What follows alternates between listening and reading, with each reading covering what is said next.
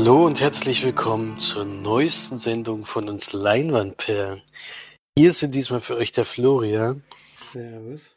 Und ich bin der Felix und wir begrüßen euch zur ja, Woche mit den schlechten Neuigkeiten, wenn man das so mitbekommen hat.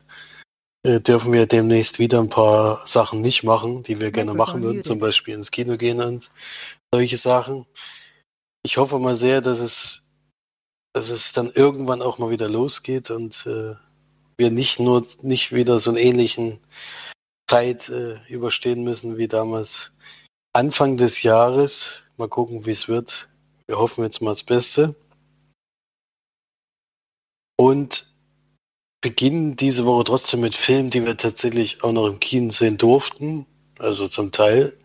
Denn Florian war in der Sneak und hat da einen Film, der gesehen, der eigentlich zeitnah angelaufen wäre. Jetzt frage ich mich, ob das überhaupt passieren wird oder ob du da einen Film ganz weit im Voraus gesehen hast. Aber vielleicht kannst du erstmal erklären, was überhaupt kam, denn ich hatte davon bisher noch nichts gehört.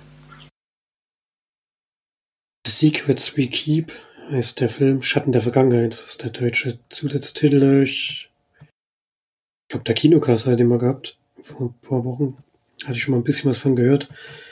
Und ähm, ich wusste auch nicht den Titel bis zum Ende des Films, glaube ich nicht. Entweder ich habe ihn am Anfang verpasst oder ja, oder er stand einfach gar nicht da. Und dann im Abspann kam er irgendwann.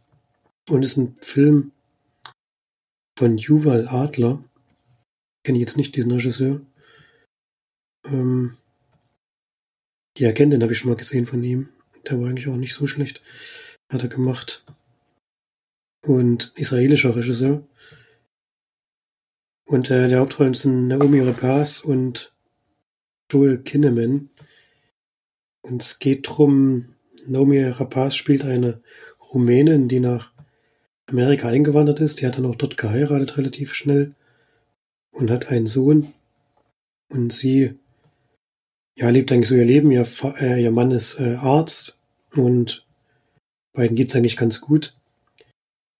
Eines Tages ähm, Glaubt sie aber jemanden wiedererkannt zu haben, den sie aus ihrer Vergangenheit kennt, der ja einen sehr bleibenden Eindruck bei ihr hinterlassen hat und sie glaubt, dass sie diesen Mann jetzt in Amerika wiedererkannt hat, den sie eigentlich damals an einem völlig anderen Ort der Welt äh, ist er ja über den Weg gelaufen, wenn man das so nennen möchte. Da ist natürlich auch was passiert bei diesem Zusammentreffen, aber weiß nicht, wie ich jetzt schon von der Story spoilern möchte, denn ich wusste natürlich auch noch nicht so viel. Und sie sich halt eigentlich vom ersten Moment dann hundertprozentig sicher, dass er, dass er wirklich ist, dass sie ihn erkannt hat und hm, entscheidet sich dazu, diesen Mann zu kidnappen, eigentlich sogar zu töten. Das bekommt sie dann aber nicht so richtig hin, wie sie es, wie sie es geplant hatte und verschleppt ihn dann sozusagen in den Keller ihres Hauses was natürlich früher oder später auch ihr Ehemann mitbekommt und die beiden ähm, also sie versucht aus ihm ein Geständnis dieser Taten, die er damals begangen hat, aus ihm herauszubekommen.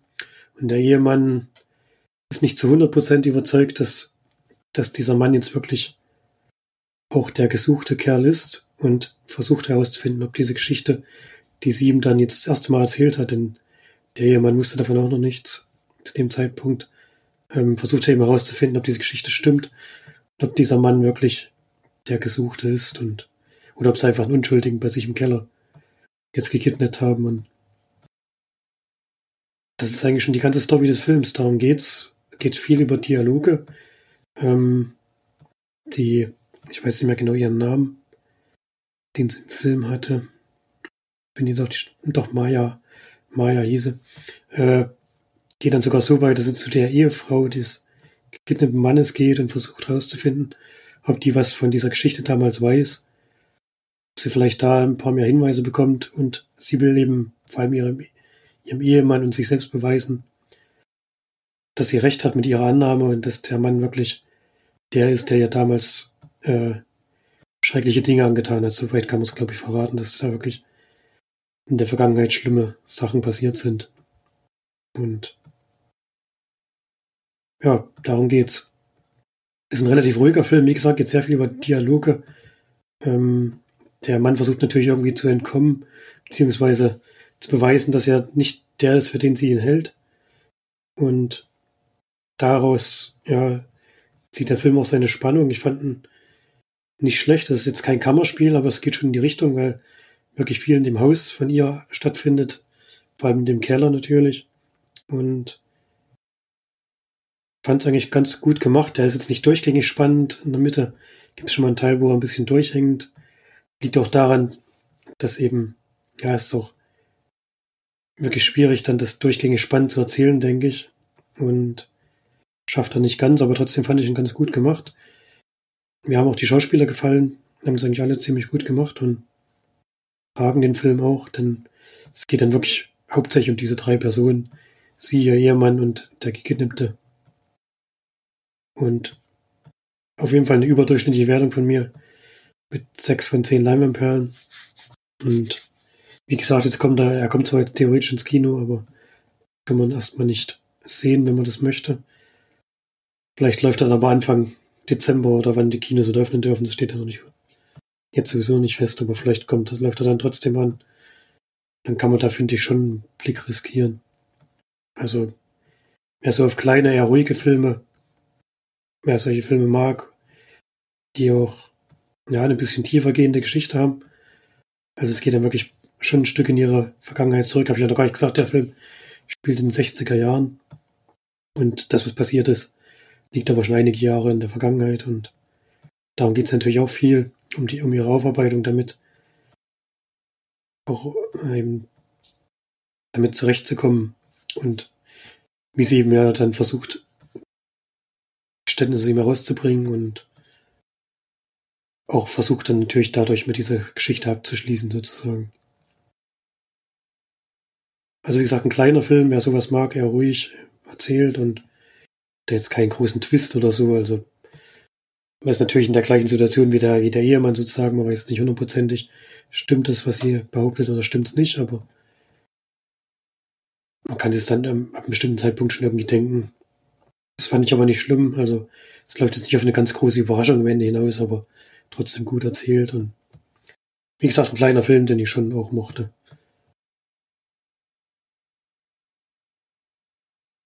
Ja, klingt ja schon mal sehr gut. Kann man sich auf jeden Fall mal vormerken. Vielleicht kommt er auch in anderen Sneaks, obwohl das jetzt natürlich schwierig wird in der nächsten Zeit. Theoretisch läuft er am 5. November an, also ich weiß nicht, wie das jetzt gehandhabt wird, wenn Kinos schon dazu sind, aber mal warten. In Fulda kam übrigens die Sneak und morgen die ganze Welt. Mit 64 Bewertungen ist der Durchschnitt 5,02. Also viele gute und viele schlechte Bewertungen dabei. Hatte ich bis dahin jetzt auch noch nichts davon gehört.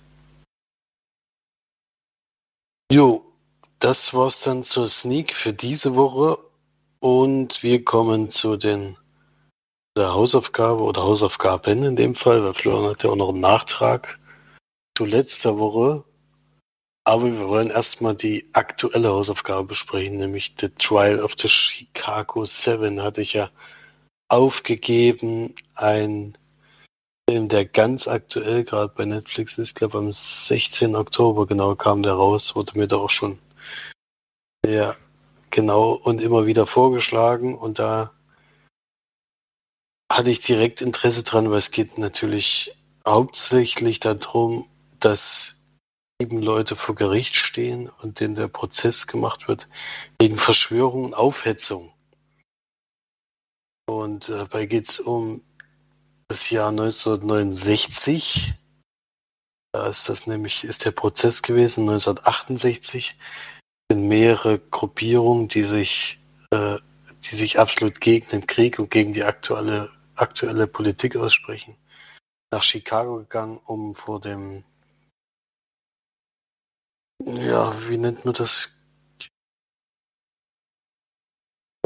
Vor dem Parteitag genau zu demonstrieren und die Polizei, also derjenige, der Demonstration eben erlauben kann oder nicht, lehnt das nicht, lehnt das ab Und sie entscheiden sich aber dann trotzdem hinzufahren, was eben dazu führt, dass da deutliche, äh, deutlich mehr Polizei vor Ort ist, als man gedacht hätte.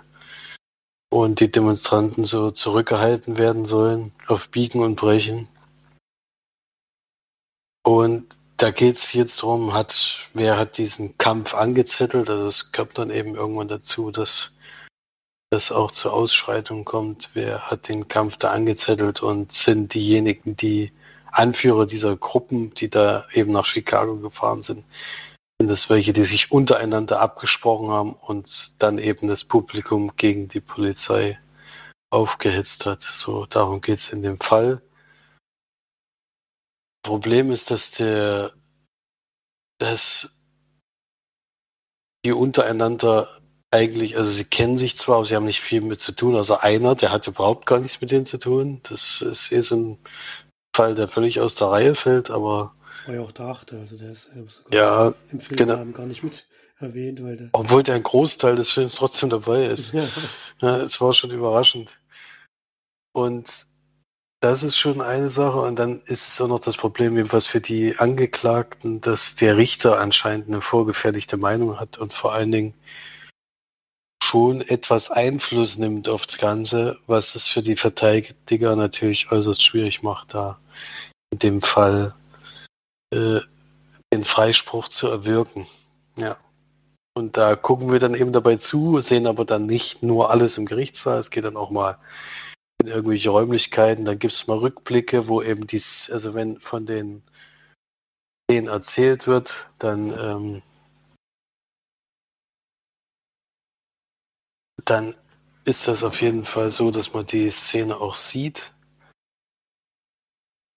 Und die reden auch von den Leuten und auch Vorblicke, wo dann einer zum Beispiel in so einer Comedy-Veranstaltung oder wie auch immer das nennen soll, eben darüber spricht. Äh, das gibt es dann auch teilweise, also so eine Mischung aus allem. Mitspielen tut er bei Sasha Baron Cohen, Eddie Redmayne, Jeremy Strong, Joseph Gordon-Levitt und der Richter wird gespielt von Frank Langella, den kennt man natürlich auch. Michael Keaton ist auch noch mal kurz dabei. Also schon top besetzt auf jeden Fall. Und ja, wie hat es dir denn gefallen? ähm, mir hat es eigentlich ziemlich gut gefallen. Ist ein bisschen zu lang, der Film, kann ich schon mal sagen. Geht, glaube ich, 130 Minuten oder so. Ähm, aber ich fand es nicht langweilig oder so, bei weitem nicht. Ich weiß jetzt halt nicht genau, wie nah das an dem realen Gerichtsprozess dran ist wenn es wirklich so abgelaufen ist wie dort, also dann darf man immer wieder am Justizsystem von Amerika ein bisschen zweifeln. Also was da in diesem Prozess alles von sich gegeben wird und wie da mit Zeugen umgekommen wird, wie mit Anwälten umgegangen wird und was weiß ich. Also dieser Richter, der hatte wirklich eigentlich eine Vollklatsche. Man kann es nicht anders sagen. Problem ist halt, dass auch die Angeklagten, ähm, wie gesagt, die sind sich halt ein bisschen uneinig, was diesen ganzen Prozess angeht. Und die sind halt auch äh, ihrem Naturell entsprechend jetzt nicht sehr unterwürfig dem Gericht gegenüber und das merkt man natürlich an vielen Stellen. Ich habe, glaube ich, noch keinen Gerichtsprozess gesehen, bei dem so viele, so oft das Wort gesagt wurde ähm, vom Richter. Ich weiß nicht mehr genau, wie das heißt. Ähm, wurde sich gegen das, nee, wie, wie jetzt habe ich den Satz vergessen, obwohl es oft gesagt wird. Zum 47. Mal gegen das Gericht, was weiß ich. Jetzt habe ich den Satz vergessen, leider. Aber auf jeden Fall kommt es sehr, sehr oft im Film vor. Ähm, und das macht es aber halt auch ein bisschen ja, erheiternd, sag ich mal. Der Film ist jetzt nicht, ja, nicht so deprimierend, wie er eigentlich sein müsste. Also ich hatte auch meinen Spaß damit, weil halt wirklich skurrile Charaktere dabei sind. Allein Sascha Baron Cohen, der spielt den Anführer dieser Hippie-Bewegung, sag ich mal. Den fand ich wirklich super, auch wie er, als dass sich dann am Ende so ein bisschen so als der intelligente Kopf rausstellt, sage ich mal, für diese ganzen Gruppe, wie das alles aufgebaut wird und so, das hat mir wirklich sehr, sehr gut gefallen. Und ja, es ist halt wirklich nur der Gerichtsprozess, das hat man nicht in vielen Filmen. Man sieht ja wirklich nur kurzen Rückblicken mal, wie es dazu kam, aber größtenteils spielt ja wirklich alles vor Gericht und ähm, Das fand ich auch sehr spannend gemacht. Auch was das mit den, alleine wie, wie das mit den Geschworenen gemacht wurde und so, Beeinflussung, was weiß ich, was da alles drin vorkommt. Also es ist ja wirklich alles, was da schiefgehen könnte, ist bei diesem Prozess irgendwie schiefgelaufen, hat man das Gefühl. Und auch den Anwalt, der diese ganze Gruppe vertritt, den fand ich auch super. Auch sehr, sehr gut gespielt und wie der sich da reinkniet und wirklich ständig wieder vor den Kopf gestoßen wird, egal wann und was der alles ausgräbt und es bringt aber alles nichts, weil der Richter einfach nichts davon zulässt oder was weiß ich, was er für Ausreden hatte, die ja anscheinend rechtlich auch sehr fragwürdig wurde, äh, waren, wie der vorgegangen ist. Und ja, war eine spannende Geschichte, aber natürlich auch wieder eine, die so ein bisschen mit der Faust in der Tasche zurücklässt, weil man das alles nicht so richtig begreifen kann, was da vor sich geht. Und ja, mir hat es auf jeden Fall gefallen, ja. Ich weiß nicht, wie es mit dir so ging. Also bei mir ist ähnlich. Ich bin ja eh immer für Gerichtsfilme immer zu haben eigentlich. Und das ist so eine gute Mischung, finde ich. Das ist ja ein Film, der auch über zwei Stunden geht. Da muss man ja das äh, auch am Laufen halten und mit diesen Rückblicken und Vorblicken und den aktuellen Geschehen da in dem Gerichtssaal, das war einfach eine sehr gute Mischung. Auch, dass es eben trotz des sehr ernsten Themas zwischendurch auch mal lustig ist. Ich meine, ich, ich sage jetzt mal nur Richterrobe. ist, ist so eine knaller Szene gewesen. da muss ich echt mega lachen. Und das dann auch noch, ich weiß nicht, ob das auch gestimmt hat, aber dass der Richter im Saal auch noch genauso hieß mit Nachnamen wie der das aber auch unbedingt darauf hinweisen musste. das war schon so, so total skurrile und lustige Szenen. Also das war wirklich eine tolle Mischung aus allem. Ähm, und ich habe das sehr genossen, den Film zu gucken. Also ich hatte echt meinen Spaß mit. Ähm, es ist so genau das Thema, was ich eigentlich ganz gerne mag. Deswegen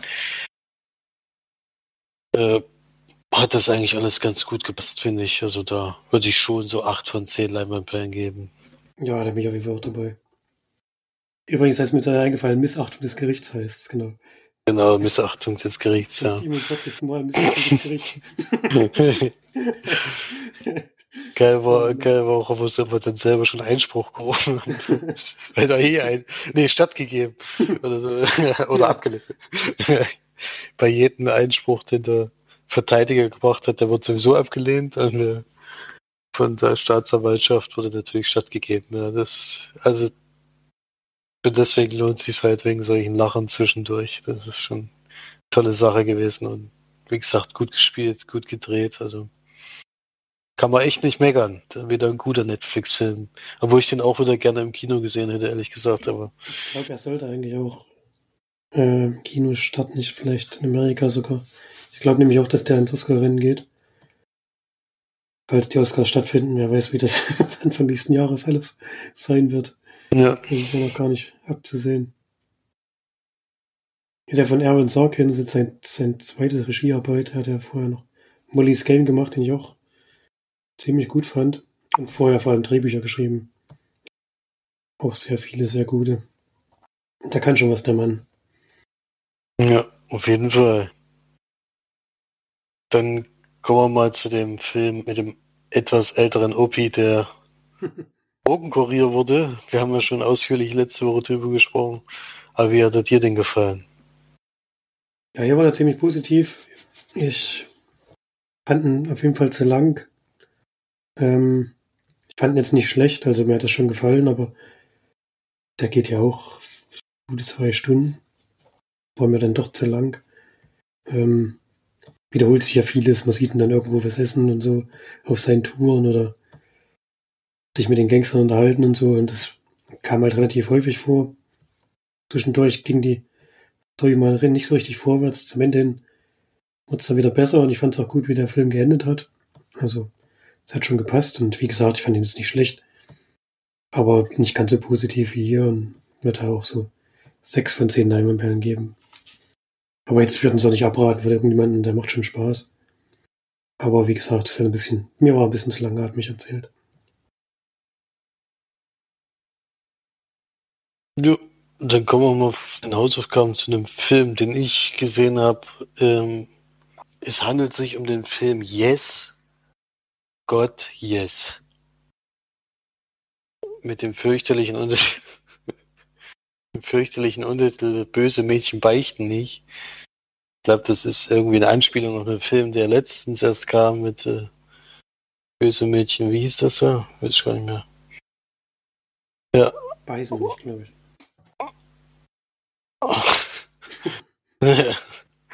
Auf, jeden, auf jeden Fall ein Film von Karen Main mit Natalie Dyer im, in der Hauptrolle. Die kann man kennen.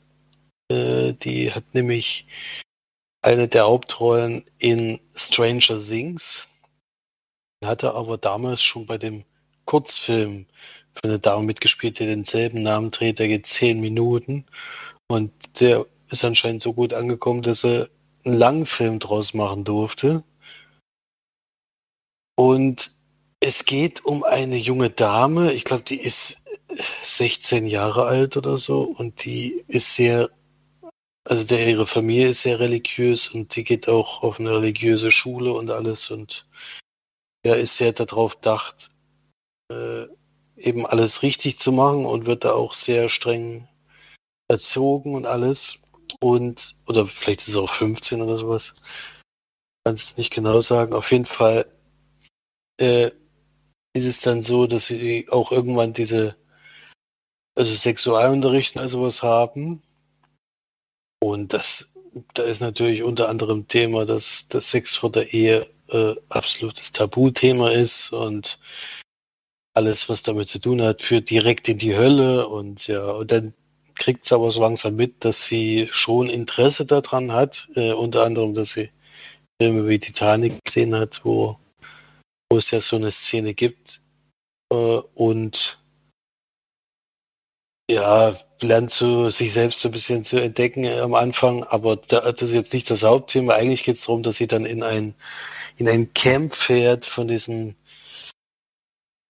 ja, also von der Schule aus und dort sollen sie dann so Themen bearbeiten, so eine Art Klasse oder Klassenfahrt ist es nicht, weil man guckt sich da jetzt nicht nur was an, sondern geht hauptsächlich darum, um zusammen zusammen äh, Gruppenarbeiten zu machen und äh, sich eben näher kennenzulernen, so verschiedene, verschiedene äh, Klassen, die eben an der Schule sind. Ja. Kann man jetzt schlecht beschreiben. Eigentlich ist es eine Coming-of-Age-Geschichte, die aber auf ganz kurze Zeit ausgelegt ist. Ich würde mal sagen, das spielt an zwei Tagen oder drei. Äh, und wie so die ersten ja, die ersten von der Teenagerin, so ihre ersten Versuche eben in ja, in dem Bereich sind. Also sie merkt dann eben ziemlich schnell, dass sie nicht die einzige ist, die solche Interessen hat. Und dass es da vielleicht auch Möglichkeit gibt, sie die auszuleben oder so, kann man sich vielleicht, kann man sich ja vielleicht vorstellen, sind natürlich auch viele Jungs dabei und all sowas. Ne? Ist also eher so eine Teenager-Geschichte, die ich auch da ansiedeln würde. Also ich war jetzt nicht der hundertprozentig richtige Ansprechpartner dafür. Ähm, die Zeit habe ich schon hinter mir. Aber ich denke mal, wenn man da, in, also wenn man jetzt dem, also auch so ein bisschen Religionskritik äh, nicht abgeneigt ist, ist natürlich für niemanden was, der äh, komplett gar nichts mit Religion anfangen kann, weil das ist natürlich einer der Hauptthemen, aber hier ist schon auch Kritik dabei, weil es eben an sowas, äh, ja, dass, dass die Leute sowas vorgeben und dann sich selber nicht dran halten können, ist auch immer ein bisschen schwierig. Und so durchlebt die halt so ihre ersten, ersten Versuche in der Richtung, in dem Film, ja. Ja, ein bisschen schwierig zusammenzufassen. Ist nämlich auch ein sehr kurzer Film, da geht eine Stunde und 17 Minuten. Also knackt nicht die 90 Minuten.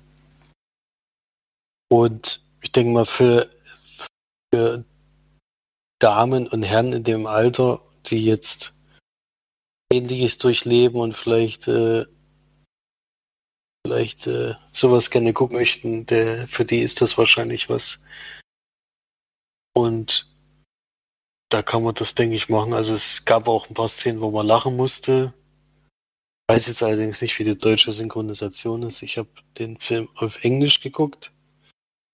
Und daran kann es ja auch manchmal scheitern, aber wenn man sich da, wenn man da nicht völlig abgeneigt ist, dann kann man den Film auf jeden Fall gucken. Also da macht man nichts falsch und allzu lang geht er dann auch nicht, wenn er wenn einem vielleicht doch nicht gefällt. Ja, das dann zu Yes, God, Yes. Ich weiß gar nicht, wie, wie ich den bewerten soll, weil ich die völlig falsche Zielgruppe ist. Da fällt die jetzt viel niedriger aus, also, als es wahrscheinlich erlaubt, also nicht erlaubt ist, sondern im Durchschnitt, also ich Durchschnittswertung sehe ich hier, ist das äh, 6 bis 7 von 10 in, zum größten Teil.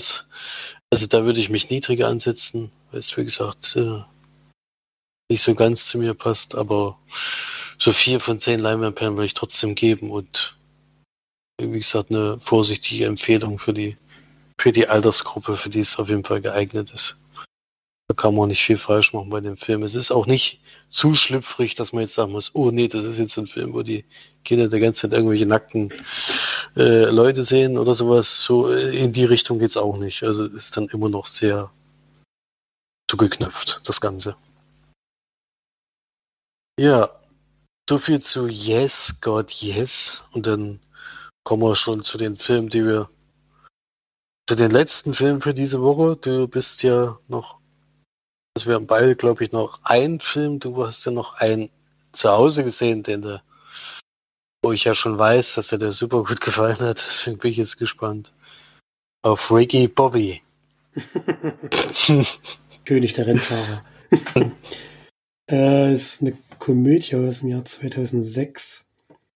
Regie hat Adam McKay, der ja in letzter Zeit so ein bisschen diesem Komödiengenre abgewandt hat und zum Beispiel The Big Short gemacht hat, der zwar teilweise auch lustig war, aber eher ein anderes Thema.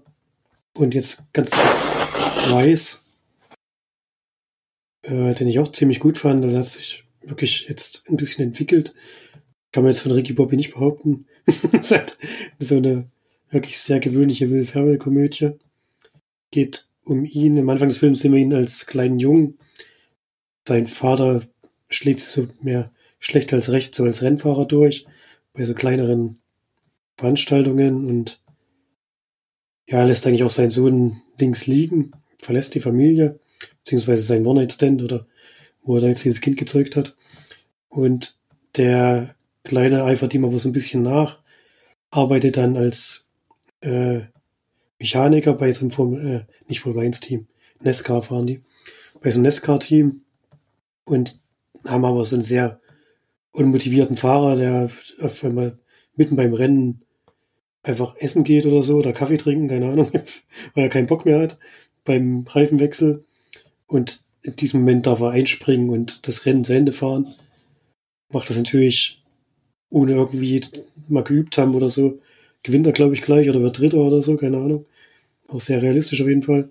Und ab dem Zeitpunkt ist er dann Rennfahrer und fährt die Nesca-Serie erstmal in Grund und Boden. gewinnt sozusagen fast jedes Rennen, hat dann auch so, so einen Kumpel aus Jugendtagen, der ihm da immer so ein bisschen hilft. Und dann kommt aber lustigerweise auch wieder Sascha Baron Cohen, den jetzt diese, diese Woche öfter, äh, auf die Bildfläche, der spielt einen Franzosen, der eigentlich aus der Formel 1 kommt und jetzt aber die NASCAR-Serie aufmischen möchte und sich da Ricky Bobby als sein Widersacher ausmacht und die beiden liefern sich dann den Rest des Films sozusagen so ein Duell um die Spitze der NASCAR-Serie. Ja, und das Ganze ist theoretisch als Komödie aufgezogen, als wie gesagt so ein typischer Will Ferrell-Humor, so ein bisschen Slapstick und ja, ich würde sagen, Pipi Kaka Humor sind nicht unbedingt dabei. Das war noch mit das Beste am Film, dass sie das größtenteils ausgespart haben, aber kriegt natürlich auch die geilste Frau und die, ja, die ihm nach der Pfeife tanzt und seine Kinder sind, haben genauso die große Fresse wie er und so und das ist alles ganz lustig, leider nicht, aber soll es eigentlich sein. Hat halt meinen Humor überhaupt gar nicht getroffen, dieser ganze Film. Ich glaube, ich habe überhaupt nicht lachen können, leider. Ähm, deswegen von mir wirklich eine sehr schlechte Wertung. Also ich weiß, es gibt Fan, Fans von diesem, von dieser Art Komödie, aber von dem Will Ferrell Humor, den der eigentlich fast jedem seiner Filme drin hat, der so ein bisschen typisch ist für ihn. Ich gehöre da halt nicht dazu. Finde zwei, drei Filme von ihm okay. Alles andere finde ich, also ziemlich unterirdisch und gefällt mir einfach nicht. Das gilt auch für diesen Film hier. Der ist halt auch sehr seicht und wirklich sehr, ja, der, die Geschichte plätschert so dahin und man weiß eigentlich auch, woraus es hinausläuft und es ist alles nicht besonders, ja, nicht besonders erhellend oder so und teilweise auch langweilig und ich habe auch noch die Extended Cut Version gehabt, also geht wahrscheinlich auch noch, keine Ahnung, Viertelstunde länger als die Kinoversion. Das hat dem Film jetzt nicht unbedingt geholfen bei mir, also dadurch hat es noch länger hingezogen.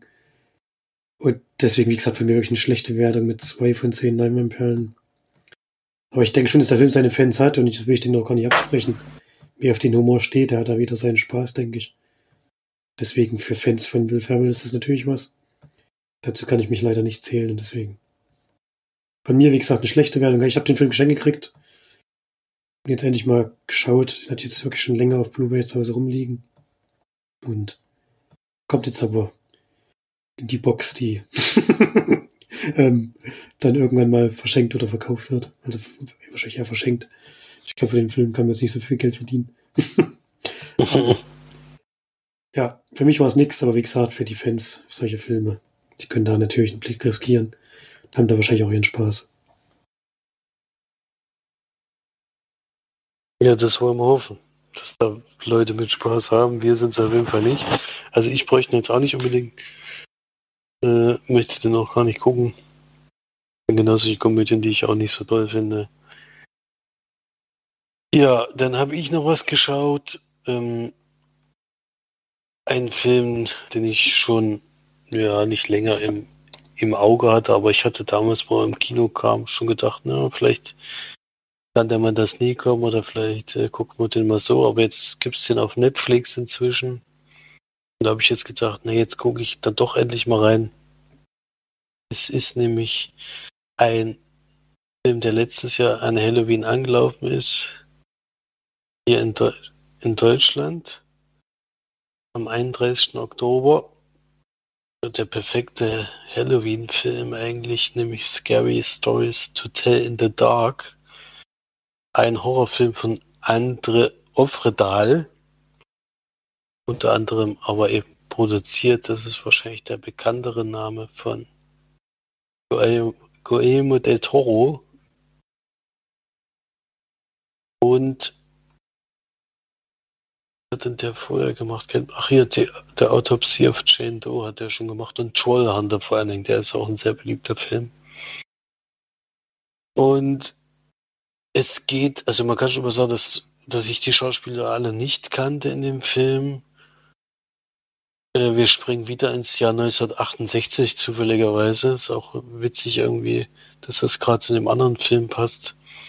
Und das ist eine Kleinstadt in den USA, wo eben eine Gruppe von Jugendlichen einfach an der Highschool sind und äh, da ihr Leben eigentlich leben.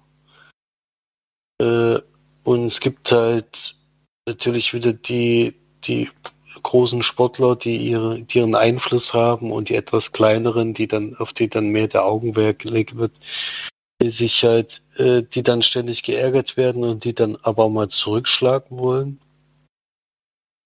Und zu denen gehört auch die Stella, die ein großer Horrorfilm-Fan ist und da gerade Halloween ansteht, verkleiden die sich alle schön und spielen sozusagen dieser Gruppe die sie immer ständig ärgert oder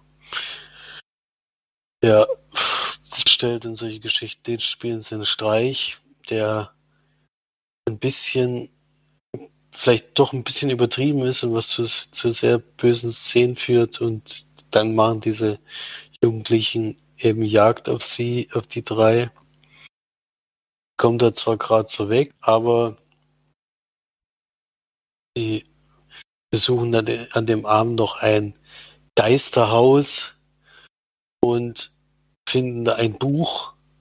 Und jetzt kommt es dann zu diesem Horrorteil, der eben eigentlich dazukommt, denn das Buch äh, wenn das gefunden wird, dann bringt das die Leute, die direkt damit in Kontakt waren oder eben in dem Moment gerade in der Raum war, eigentlich um.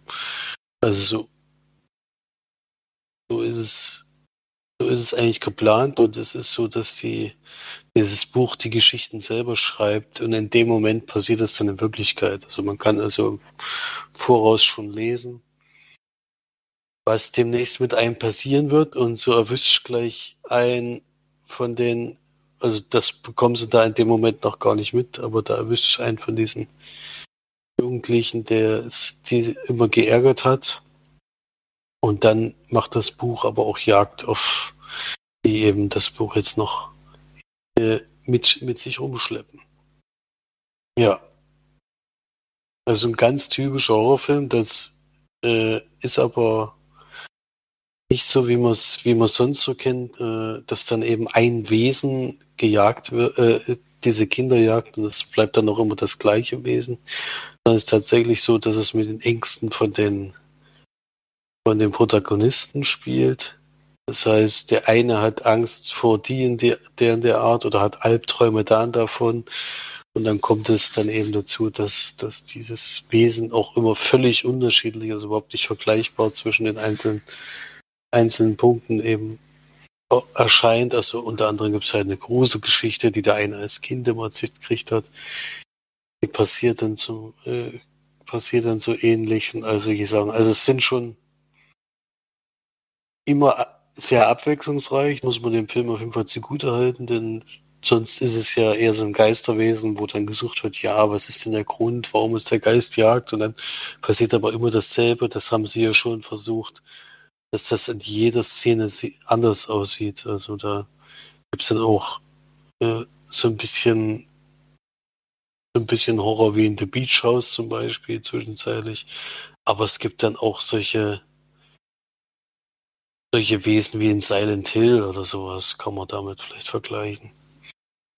Also ganz, da haben sie sich schon einiges ausgedacht. Drumherum ist es dann eben doch die ganz klassische Horrorgeschichte, die man sonst so kennt. Also das ist dann ähnlich. Die suchen dann natürlich auch den Grund, warum diese sauer auf die Menschen ist, warum sie die alle umbringen will. Und das hat man dann eben wieder hundertmal gesehen. Also da unterscheidet er sich null von anderen Horrorfilmen. Aber dadurch, dass es ein bisschen variiert und sich da auch ein paar schöne Sachen ausdenkt, äh, kann man den trotzdem gut gucken. Jetzt kein Totalausfall. Aber auch kein, also jetzt für den, für Halloween am Samstag, Samstag, genau, da kann man den gut gucken mal abends. Also da kann man sich ein bisschen gruseln, aber allzu viel erwarten sollte man nicht. Deswegen gibt es da von mir fünf von zehn Leinwandperlen Scary Stories to Tell in the Dark. Und wir können auch noch die Gewinner vom letzten Mal nennen. Äh, denn wir hatten ja für Zombie Dawn of the Dead für den Klassiker, den man jetzt noch gerade so hoffentlich gucken kann im Kino. Also die Karten sind auf jeden Fall unterwegs, sollten dann da sein. Ich hoffe, dass der dann noch gezeigt wird. Dann geht auf jeden Fall gleich in den Film, weil dann ist der wahrscheinlich wirklich raus und kommt dort nicht mehr wieder. Da hat einmal gewonnen die Carola aus Frechen und der Gerrit aus Mainz. Dafür auf jeden Fall nochmal herzlichen Glückwunsch und viel Spaß im Kino. Und ansonsten gibt es gar nichts weiter zu besprechen, glaube ich. Ne? Also die für uns beginnt jetzt bald wieder die nordischen Filmtage, das kann man vielleicht noch sagen. Normalerweise sind wir da ja jedes Jahr vor Ort gewesen. Dieses Jahr ist zum ersten Mal so, dass wir dass das auch online stattfindet und wie sich jetzt inzwischen herausgestellt hat, auch nur online stattfindet. Das beginnt für uns nächste Woche, das ist aber erst die übernächste Folge eigentlich, die wir, in der wir das besprechen werden. Nächste Woche machen wir also noch die ganz normale Folge und dann wird es wahrscheinlich wieder so eine reine nordische Filmtage Folge geben, aber nicht so wie letztes Jahr, dass wir das auf vier Wochen aufgeteilt haben, weil wir so wahnsinnig viel zu besprechen haben. Sollen wir versuchen, das diesmal wieder in einer längeren Folge unterzubringen? Ja, doch zugegebenermaßen nicht so viele Filme schaffen. Das wird dieses Mal nicht möglich sein. Ne? Zumindest aktuell sieht es so aus, dass wir nächste Woche noch arbeiten. Also wir gehen jetzt erstmal davon aus, dass nicht gleich alles dicht gemacht wird, auch in unserem Bereich. Deswegen werden wir auch gar nicht so viel Zeit haben und dann abends mal ein oder zwei Filme schauen. Deswegen wird es jetzt nicht wieder sich auf, keine Ahnung, 40 Filme oder so am Ende hinauslaufen, sondern allenfalls ein Drittel davon oder so. Ja, ja, genau. Also da. Wir haben auf jeden Fall alle drei, nehmen wir auf jeden Fall dran teil. Und vielleicht kommen dann insgesamt wenigstens ein paar Filmchen äh, zusammen. Und wir können dann vielleicht sogar uns gegenseitig noch Filme empfehlen. Ich bin mal gespannt. Ich habe mich jetzt noch gar nicht so, so sehr belesen dazu, aber das kommt dann, wie gesagt, in der Folge zwei Wochen. Ob es dann nächste Woche mit einer Folge klappt, äh, weiß ich noch nicht hundertprozentig, weil wir bis dahin alle nicht so wahnsinnig viel Zeit haben, um was zu gucken. Aber das sehen wir dann, wenn es soweit ist. Vielleicht schaffen wir, vielleicht gibt es ja dann doch jetzt den also für mich steht jedenfalls erst nochmal Kino an diese Woche. Mal gucken, was ich weiß jetzt noch gar nicht, was ich da sehen werde, aber ich würde gerne noch, bevor die Kinos jetzt wieder schließen, nochmal was gucken wollen. Und dann müssen wir ja schon wieder mindestens vier Jahre, vier Wochen drauf verzichten. Deswegen mal sehen, was da kommt. Gut, dann wünschen wir euch trotzdem eine angenehme Woche. Äh, geht jetzt noch schnell fleißig ins Kino. Ansonsten dann eben ab nächste Woche wieder von zu Hause aus. Gibt ja auch einige Filme, die wir da empfohlen haben. Netflix äh, und Amazon hauen da auf jeden Fall einiges raus gerade. Und ab Freitag wird es ja sowieso auf Disney Plus auch wieder mal interessant für uns. Denn da beginnt die zweite Staffel von Der Mandalorian. Da sind wir natürlich alle sehr gespannt drauf. Also es gibt noch einiges zu gucken, noch vieles zu besprechen, deswegen werden wir auch bald wieder da sein und ganz viele tolle Sachen mit euch teilen. Und bis dahin eine schöne Zeit. Tschüss. Tschüss. Thank you.